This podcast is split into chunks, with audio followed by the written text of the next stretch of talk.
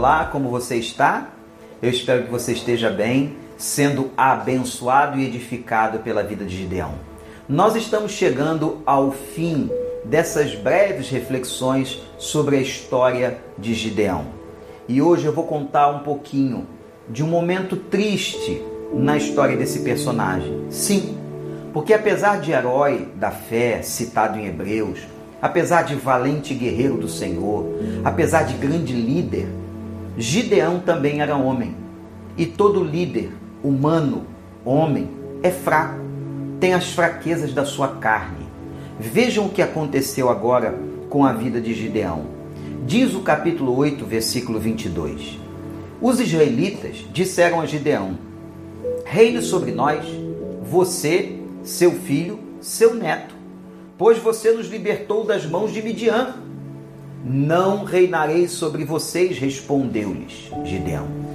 Nem meu filho reinará sobre vocês.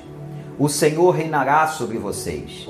E prosseguiu: Só faço a vocês um pedido: que cada um de vocês me dê um brinco da sua parte dos despojos.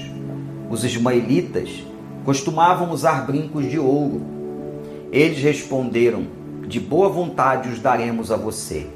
Então estenderam uma capa e cada homem jogou sobre ela um brinco tirado dos seus despojos. O peso dos brincos de ouro chegou a 20 quilos e meio, sem contar os enfeites, os pendentes e as roupas de púrpura que os reis de Midian usavam e os colares que estavam no pescoço de seus cabelos. Gideão usou o ouro para fazer um manto sacerdotal que ele colocou em sua cidade em Ofra.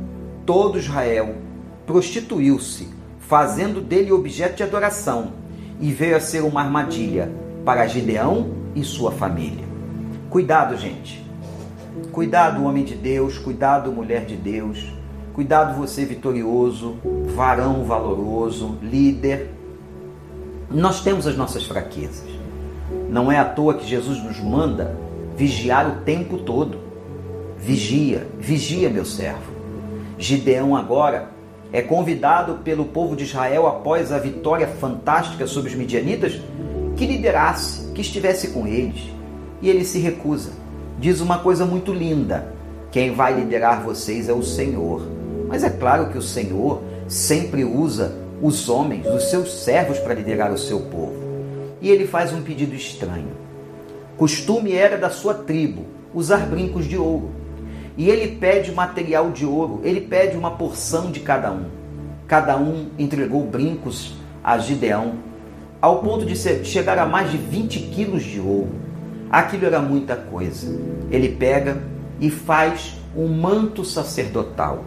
E a Bíblia diz que aquele objeto, aquele manto, se tornou um manto de adoração e veio a ser uma armadilha para todo Israel.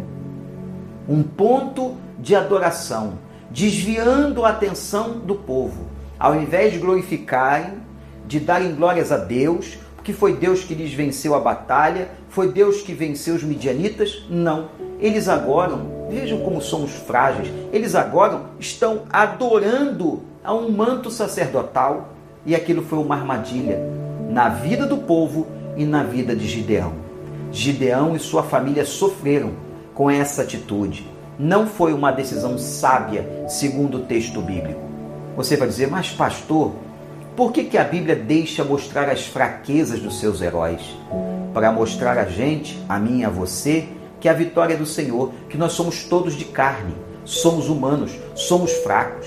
Nós não devemos idolatrar homem algum Devemos sempre ser respeitosos e submissos às nossas lideranças, mas eles não são deuses.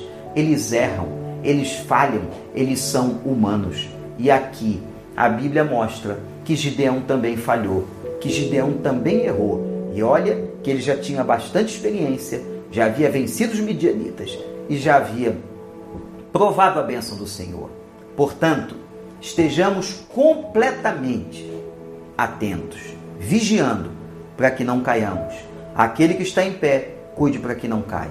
Nós somos fracos, vigiemos o tempo todo. Que Deus te abençoe. Aprendemos até com as falhas de Gideão.